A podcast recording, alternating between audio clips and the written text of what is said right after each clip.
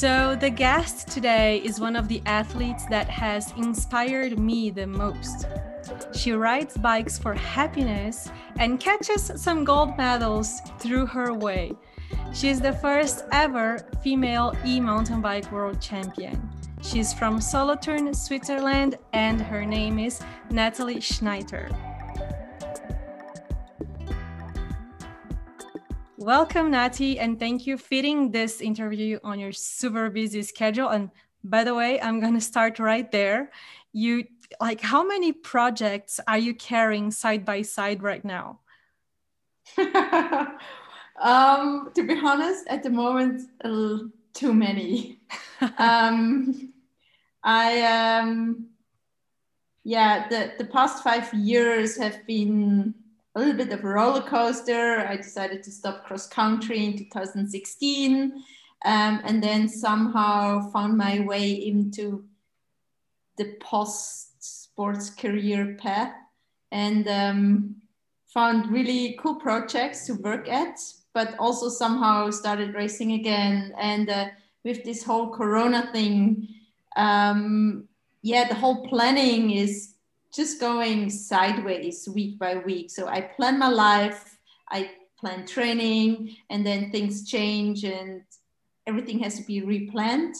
So while in a normal year, all my projects fit nicely after each other, uh, this summer, everything is coming at the same time. Got it. Yeah, it's been a crazy year, but I feel like you've been doing a great job at mm, like seeking adventures and mixing it up and being a real ambassador for sports and living outdoors that's that's great i love to follow you on your social media oh thank you that's i mean i just do do my best and uh, have fun at whatever um, i do i quit cross country because i didn't have so much fun anymore and um, I promised to myself that I, I want to work and only do things that I like and enjoy. It's not every day the same, but um, you know, hearing that my life, even if it's only on social media, inspires others. That's that's something mm. really nice to hear. Yeah. So what I follow from far is um, Red Bull commentator for German you are working are you still working organizing the bike days and the ur urban festival in in your town um, due to covid we had to cancel both but we just announced a new festival in the heart of Zurich, and Zurich is the biggest city in, in Switzerland. So we will have a really, really, really big cycling festival in Zurich this year in August. That's the cycle week, right? Yeah. Awesome. Then you are also a speaker because like I googled you, by the way, you should do that because there are some awesome pictures. Natalie is also a speaker because you're an incredible expert in anything related to the bike business. You are a supermodel, I have to say that too, because you've been shooting some awesome photos for Endura Apparel, is that right? Yes. Yeah. Are you shy that I'm bringing this up? no, no. It's just like, um, yeah, like I, I, I don't consider like I, I actually don't do not like photo shootings because it's so boring. But from time to time, there is a photographer that let let's say Endura, the clothing brand, they did this. Um, photo shoot with Dan Milner, and I, I saw Dan's work in magazines, and I always loved his his stories because it's not like this artificial made of uh, adventure stories. It always seemed to be very real. So just going on a photo shoot with Dan Milner seemed like a really interesting and fun thing to do. So I went on the photo shoot, and the pictures um, they are amazing. Like it's yeah. I, they're not amazing because I'm the model. They're amazing because they're the real. photographer is like is is is amazing and they're real. So yeah. yes, like from time to time I do go on photo shoots, but it, for sure I'm not. um, it's not my most favorite thing to do. I see. Okay, but jumping back, let's just speak a bit about your curriculum. Do all the people that meet you now realize what you have accomplished in your career? You are junior world champion 2004, under 23 European champion, vice world champion 20, 2008.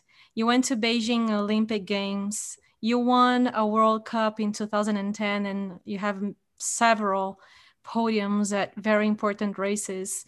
And when you um, can we say that you retire from racing, but then you're even more successful? um, so I, I did not race for two years. Mm-hmm. And then I was really done with racing and I, I didn't like the lifestyle anymore with flying around the world and not seeing anything. And I wanted to use my brain more for work instead of my legs. But then while get, going away from the sport, I kind of refound the love for cycling. So going away from racing, I re, I could like find again the love for for cycling, and I started to ride lots um, again and again, and more and more and more. And then when the UCI announced that they want to do e-mountain bike world championships, I was like, ah, what what what strange idea is this? Like, are you kidding me? And then I decided that I am a little bit ri- ridiculous myself judging something I had never tried before. So that's wh- how I got back into racing. And that's how the e mountain bike bug kind of catch me. Then, so I read that uh, you were like, tried the bike, and then one week later, you order one for yourself and for your parents.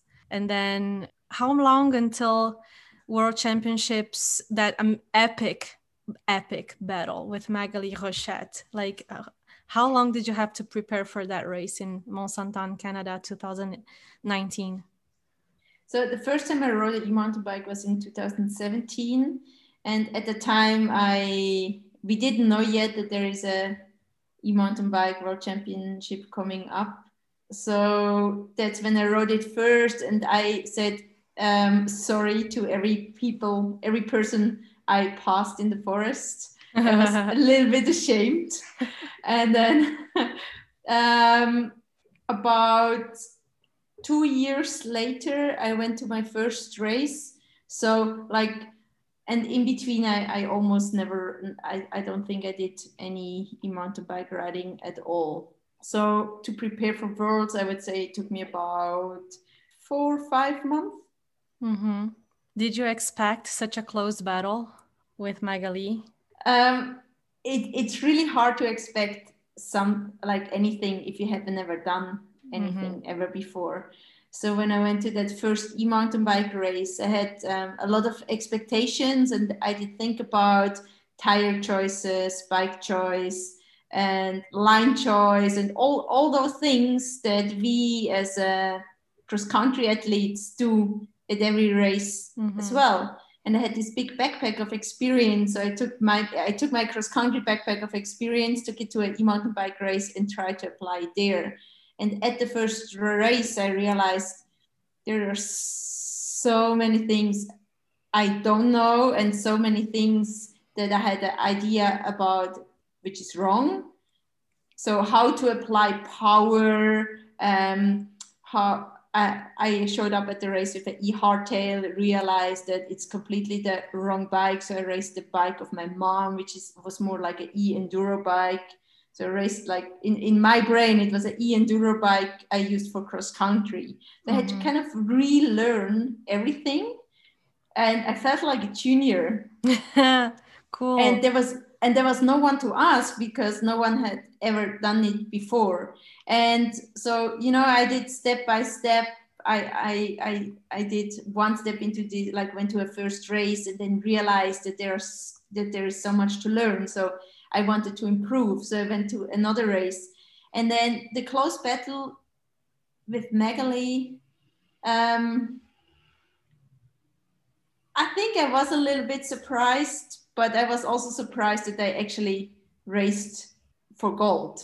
Mm-hmm. because I, I just nobody knew what to expect so Yeah. there would be but i think it was the best uh, advertisement for e-mountain bike racing Oh, definitely. possible. I think everyone should listen to your conversation with her at her podcast. It's called Fever, uh, cross uh, cyclocross fever, right? Fever talks yeah yeah Uh, so yeah you guys should search when you finish listening to this podcast go on your player and search for the podcast of maghalie rochette. It's called cyclocross fever and she had a conversation with natalie last year. I think you guys were in Leogang right? And yeah that was like such a good one. I was so excited to hear you two going back to that special day. Yeah i guess that was one of the biggest moments of my cycling career and saying that being retired from professional cycling Mhm. cycling is actually is actually pretty pretty insane Yeah, I had a conversation with Andrea Waldis on our last episode for MTB Pass, and I spoke with her a lot about how it is being a Swiss and racing high performance because you are the you can be the best rider of the world, but then actually the writer that you live with and that you you hang out with and that you compete with every weekend, she is the other best writer of the world, and then it's just like a group of the best writers of the world and you have to fight for your space and prove that you deserve to be there every day. And that can be cruel. That can be so so hard. And then yeah finding balance and finding happiness through this process has shown to be the like the only way that you can really pull it off. Like it, it's not going to make sense if you're not happy. And i i truly feel like i i learned that from you and she you maybe you learned it together with her and then yeah like and when i met you you were seeking that and i was jumping into high performance and now i'm like yeah I, i'm a few steps behind you on that and i'm really glad i have you as a reference. Yeah I, I think living in europe or living in switzerland sometimes you know you you you meet people at races. Let's say you go to a world cup race and you you meet the people you know them ah this is barbara from hungary or this is catherine from canada and maybe they're your friends or just people you know but they're real people it's not like someone you see on a tv and then you think ah like when I see a sport on TV and I just see there are people from all over the world, oh, that they must all, all be so good. But if it's myself in a race and I know, okay, this person from Mexico I have beaten already 15 times, I'm very disappointed if I don't beat her again. And sometimes I think being in this the wheel of elite sports, you forget that a 35th place on the World Cup is actually a high class performance and you're the 35th best in the world. But to yourself, it feels like you just lost, and all those people that you normally beat, they just beat you, so you must be a loser. And that that that's something that's a very weird perspective. I think that people in elite sports build up because someone in a normal job, like let's say you're a teacher, nobody would ever be like it's really hard to be the 35th best teacher in the world. So I, I think the way people, you know, athletes get judged is very, very harsh. Yes, and I can see that. I lived through it, and I love that it's changing. That's my vision. But I want to ask you do you feel like stepping out of that scenery and that context that you were completely part of made you realize, made you appreciate more your results when you were 35th and Yes, not first? absolutely absolutely yeah um, and i think like being a little bit further away from from the sport now like i'm still in it but i have a little like more perspective and i have more people around me that are not just in this bubble. Um, i realize that it's just sports. It's it's important to yourself but it's not so important to the world. That's Mhm. something good to learn because sometimes being in the bubble it, it feels like it's about life and death and that's just not the case. It's just a bike race Mhm. and um, also just like being more relaxed. Like if you if you stay on a, on a start line and you're it's so important to you it means the world to you and you're afraid to lose mm-hmm. then it's very hard to succeed. But if you're more relaxed and it's it's a bit easier to get into the flow. Yeah. So to get into the right zone. And there's a lot of things that i really appreciate now that i just couldn't see five years back. I'm so glad you you can like look back and be super proud of your accomplishments because it's truly amazing. Um when you see the races now as a commentator for red bull and yeah as a coach as a racer as well do you see that it's changing a bit that the the athletes are like more human and they're seeking more life balance and realizing that it's not only about that like the race is super important don't get me wrong like if you're there it's a serious game but knowing that this is not everything it's not live or die like you said. Do you feel like it can you see some changes in that mentality? I think we we can see changes especially because many of the top riders let's see in the in the female race kate courtney pauline ferrand-prévot jenny rissveds all those girls they um they did have their personals like setbacks and they're very open about mental struggles, eating disorders, um, unhealthy relationship to coaches or, or whatever. And um, I think like if the top athletes are more vocal about life balance and happiness and how important the human side of uh, of the sport is, then I think that that will change the whole thing to the core. Do you feel like people would the viewers can benefit more from athletes that are human? That, that's a really hard question for me to answer because I get way more inspired by real people that uh, then I get inspired by like people that are like Robocops or machines. So if if someone that I know that they had their personal struggles and they did fight back and they're like there's a big story behind um, they just inspire me way more. Mm-hmm. And uh, I think that that's something that also, um, uh, let's say, a normal person can relate to. Everyone has their own stories with family struggles or struggles at work or a cat the cat just died or the car died or whatever so you know everyone has their own that's their a good own, one everyone has their own story. Yeah. And even though you have your own struggles, you always need to perform perform in, mm-hmm. in life, at work, and, and that's the same for racing. And I think like having those top athletes um, with their own human struggles, that that's something inspiring. Yeah, just putting the audience on the same page. You your car broke as you were driving to a race the last weekend you made it you still made it to the race i don't know how like did you were you towed to the race so i nowadays when i go to e-mountain bike races i normally bring my parents along because that, that they're both retired and it's a nice little family holiday awesome. so we were on the way with my parents old car who like 20 year old car who never let us down and then it started fuming in modena uh, nor- northern Italy.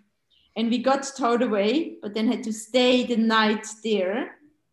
Next morning, we I rode my e-bike to the, through the city, got a big rental van, and we drove with the van to the race. And I did the qualification in the morning without any training because there was no time. um, and then luckily, you know, the cycling family is, is a big family. So there was a another rider from Switzerland who had space to take my parents and our three bikes home Sunday night. But someone had to stay in Italy and bring the rental car back and sign all the the papers so we could leave our, our broken car in Italy and um, get it demolished there. Okay, really? So that, it's so that, big. yeah, so that person was me. So I stayed the night another night in Italy and uh, tried to organize everything, and then finally took the took the train home. And meanwhile, you won a race. Somewhere in between there, I rode a bike race, a bike race, and I won it. And to be honest, the racing was the easy part of the weekend.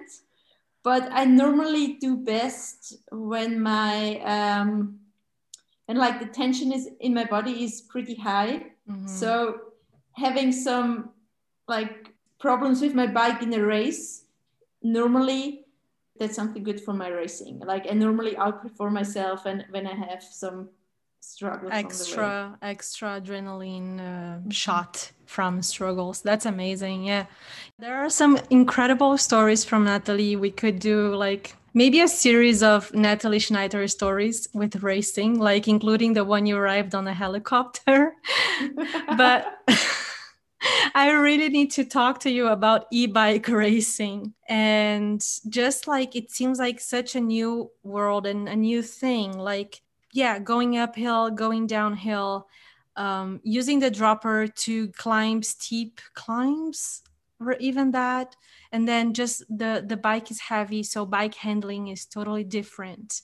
Um, I want to learn. Like, if you were to teach me how to use my e bike, I just got an e bike how like the bike is heavy heavier and i just felt like oh my god like i need to learn how to how to ride how to handle this huge machine. It's way different than what i've been used to.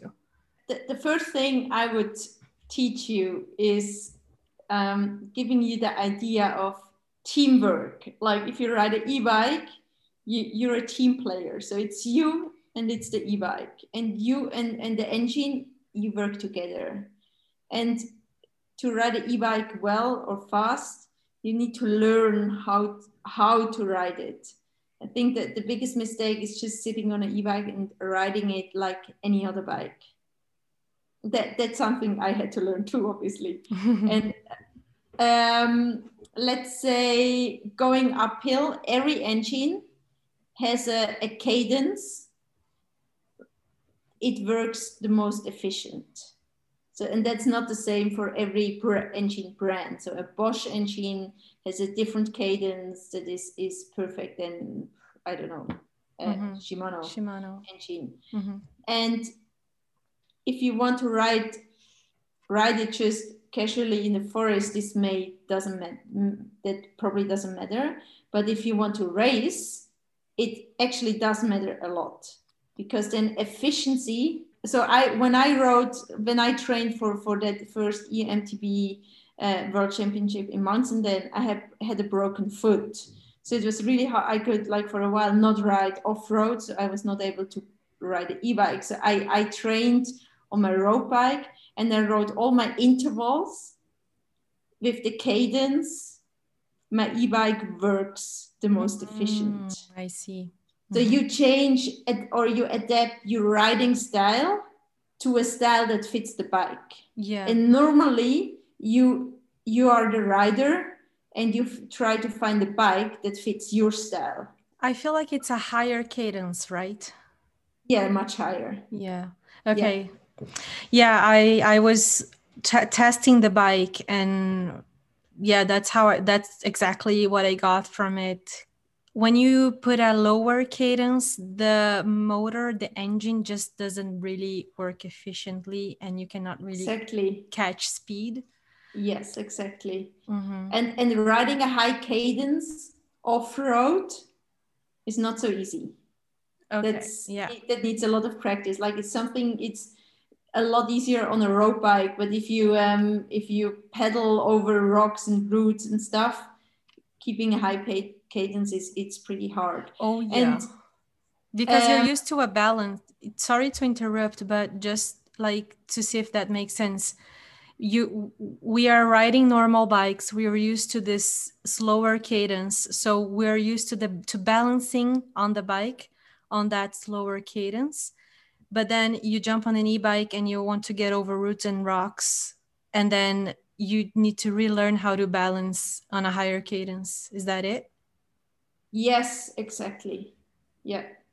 and it's also like for your body um, it's something you really need to train it's like riding a like a, a cadence of 80 off-road it's like you can do it maybe four minutes but then you get really tired so that, that's something like this rhythm is is something I, I really had to learn. And even now like beginning of the year i struck i or last weekend i struggled with it a lot. So it's something that i will have to practice a lot over over the next weeks and months.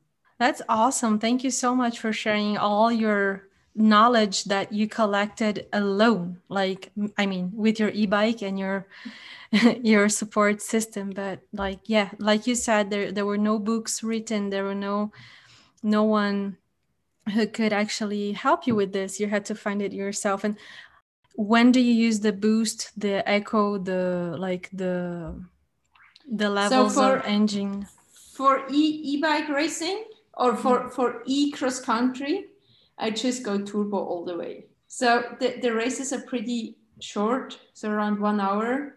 And depending on the rider weight you use more or more battery or less battery Mm-hmm. So I'm around 60 kilos and I normally can easily go in turbo mode for one hour.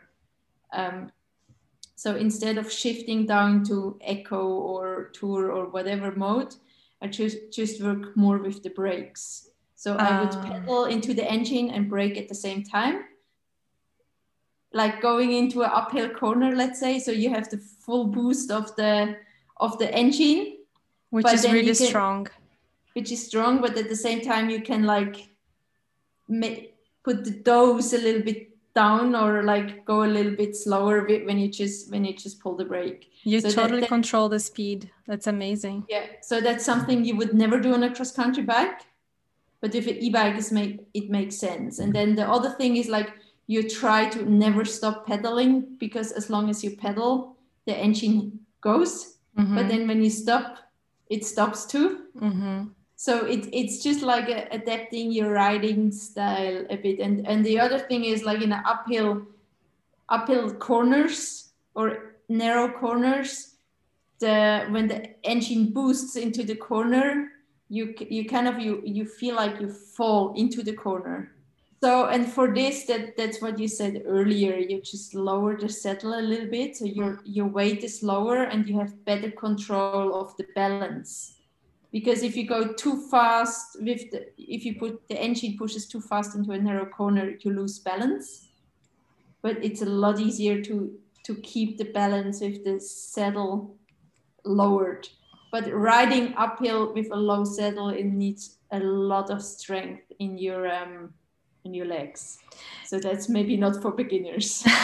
I remember watching you ride like that on uh, e-bike world championships last year. I was watching live and there was this really steep climb. I mean Leogang has really steep climbs and i saw you attacking the climb with the lower lowered saddle and i was really amazed by that. I was like that's when i realized there's so much about e-bike racing that i have no clue about so I would not say that I know it all. There's still like every to every race I go, I learn something new, and also technology changes. Um, I think like you know what what what I knew two years ago, it doesn't mean that it's still true, and um, that's also the it's the it's the tiring part about it, but also the fun part that there it's the evolution is so fast and um, yeah still still going on. Mm-hmm. and um, I, I, think it's the steps will um, the steps technology will take in in the next few years they will be pretty big.